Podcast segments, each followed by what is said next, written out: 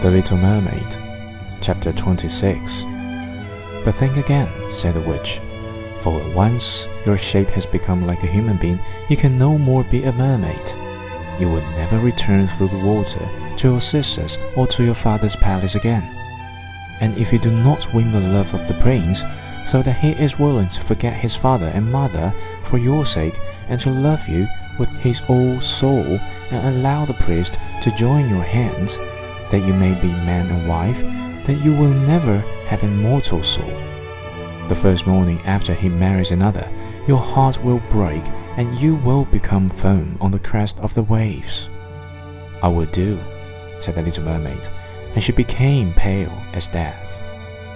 But I must be paid also, said the witch, and it is not a trifle that I ask. You have the sweetest voice of any who dwell here in the depths of the sea, and you believe that you will be able to charm the prince with it. But this voice you must give to me. The best thing you possess will I have as the price of my costly draught, which must be mixed with my own blood, so that it may be as sharp as a two edged sword.